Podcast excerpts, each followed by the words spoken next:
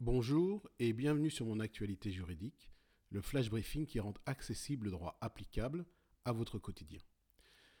Le flash briefing de ce jour s'adresse aux nombreux consommateurs qui ont vu leur séjour de vacances annulé du fait du Covid-29 et qui demeuraient dans l'attente d'informations quant au remboursement de ces voyages annulés. Eh bien, l'ordonnance numéro 2020-315, publiée au journal officiel le 26 mars dernier, apporte une réponse à ces consommateurs. Elle prévoit qu'ils peuvent maintenant se voir proposer un avoir valable 18 mois pour un voyage identique ou équivalent. Mais avant de développer cette mesure, voyons ce qu'elle vise. Tout d'abord, notez que la mesure n'est applicable que pour les prestations annulées entre le 1er mars 2020 et ce jusqu'au 15 septembre 2020 inclus. Ensuite, les prestations concernées par cette mesure sont les suivantes.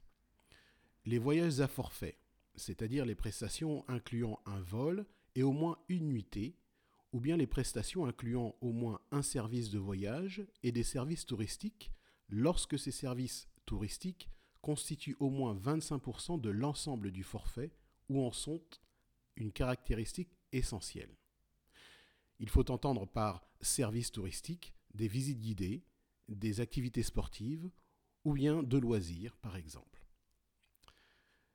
Sont également concernés la location de voitures, les hébergements touristiques, c'est-à-dire les hôtels, les locations saisonnières, les campings et tout autre service touristique tel que défini par la directive européenne 2015 barre de fraction 2302 du 25 novembre 2015 relative aux voyages à forfait et aux prestations de voyage.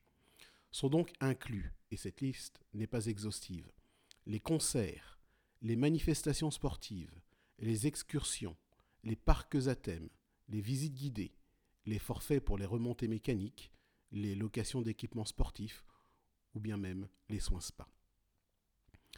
En revanche, cette mesure exclut les prestations suivantes les vols secs, c'est-à-dire les vols sans prestation, les voyages en train, en bus ou en ferry, les services touristiques réservés à l'étranger, à savoir les services réservés depuis un site internet étranger dont l'activité n'est pas orientée vers la France, c'est le cas notamment des sites rédigés dans une langue qui est autre que le français, avec un nom de domaine qui ne finit pas en .fr, pardon, et qui n'acceptent pas les moyens de paiement français.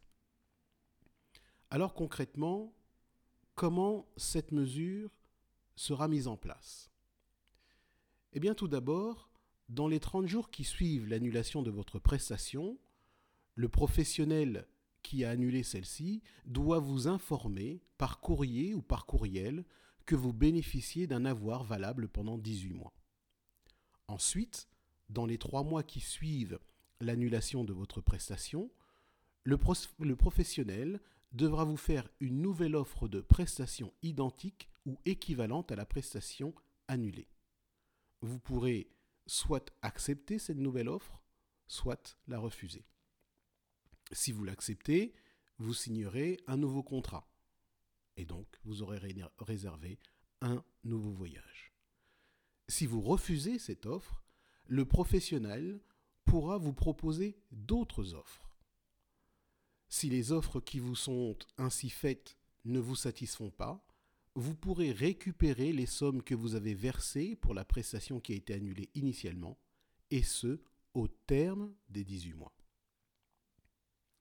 Enfin, notez un dernier cas.